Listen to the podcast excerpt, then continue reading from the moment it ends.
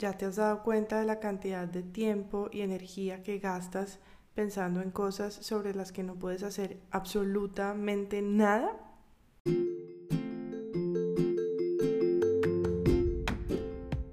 Bienvenido a Felizmente. Este es el episodio número 25 y hoy vamos a hablar sobre por qué soltar el control.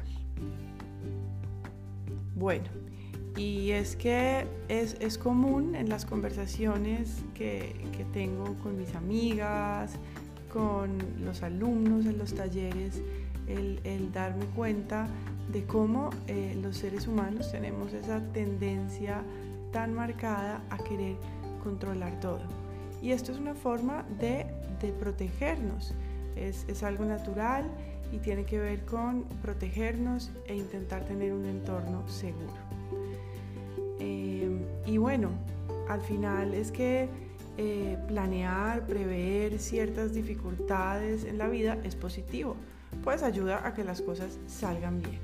Pero preocuparnos, es decir, pensar en eso que puede salir mal una y otra vez, es algo completamente nocivo para nuestro bienestar. Pensamos que cuando nos preocupamos e intentamos controlar todas las variables posibles, eh, estamos ayudando a que las cosas salgan bien. Y, que, cuando estamos eh, intentando controlar todas las variables, significa que las cosas nos preocupan y nos importan. Pero en realidad, eh, darle muchas vueltas a las cosas, lo único que hace es que nos genera confusión interna y de algún modo nos produce ansiedad. Y ojo, esto no quiere decir que hay que dejar el mundo y las cosas a la deriva.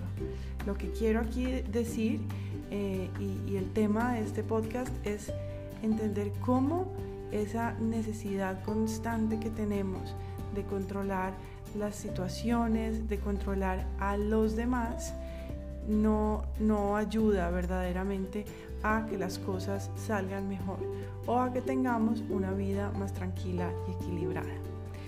Y esto tiene que ver con em, la, como la falsa creencia que tenemos o el mito que nos creemos de, eh, que existe eh, control, de que tenemos mucho control eh, sobre las cosas porque en realidad en la vida hay muchísimas cosas sobre las que no tenemos control. Tenemos influencia sobre muchas de las cosas, pero son más bien pocas aquellas sobre las que tenemos control. Y para esto generalmente hablamos de, el círculo del control. Generalmente eh, tenemos muchas cosas de las que pensamos durante el día que eh, conforman como ese círculo de la preocupación. Pensamos eh, a lo largo del día sobre el futuro, sobre temas como la salud de, otras personas, de nuestros seres queridos. Pensamos mucho tiempo en lo que dicen los demás, en lo que piensan o hacen los demás. Y estas son temáticas que de algún modo podemos abordar una, dos, mil veces y no vamos a cambiar. No están bajo nuestro control. Podemos pensar interminablemente sobre ellas, pero no tenemos el poder de modificarlos. De algún modo la cabeza no entiende esto y sigue pensando y pensando en estas situaciones, lo cual nos, produce desgaste, nos aleja de vivir el presente y de tener el foco en lo que realmente nosotros sí podemos hacer. Y esto lo llamamos el círculo de la preocupación. Estar por aquí girando una y otra vez sobre cosas en las que no podemos hacer nada. Hay algunas cosas, eh, por el contrario, que también pensamos mucho a lo largo del día y eh, son cosas que podemos influenciar. Esto es lo que se conoce como el círculo de la influencia. Nosotros podemos influenciar a, un ser querido para, que tome decisiones más acertadas, lo podemos aconsejar, podemos eh, cuidarlo si está enfermo, podemos ayudar a que nuestros hijos tengan una buena dieta, podemos influenciar el entorno. sin embargo, como ya lo dije, no podemos controlar. Y en este círculo de la influencia es donde vale la pena porque aquí podemos pensar en situaciones en donde podemos actuar, en donde no únicamente nos quedamos rumiando y dándole vueltas a algo, sino que tenemos alguna influencia. Sin embargo, es importante una vez que veamos dónde está nuestro nivel de influencia, centrarnos ahí y poder soltar. Y por último, tenemos unas situaciones que están en, nuestro control y, y son importantes, sin embargo no son tantas como las que quisiéramos, pero son realmente aquellas cosas en donde tenemos un control directo. Son esas cosas sobre las que puedo tomar acción. Y esas cosas conforman mi círculo del control. ¿Y qué es lo que puedo controlar? Bueno, puedo controlar mis palabras, lo que digo, puedo controlar mis conductas, lo que hago, puedo de un modo u otro controlar mis pensamientos o al menos puedo controlar la atención que presto a los pensamientos que surgen en, mi cabeza. Puedo controlar las ideas y puedo eh, controlar mi atención.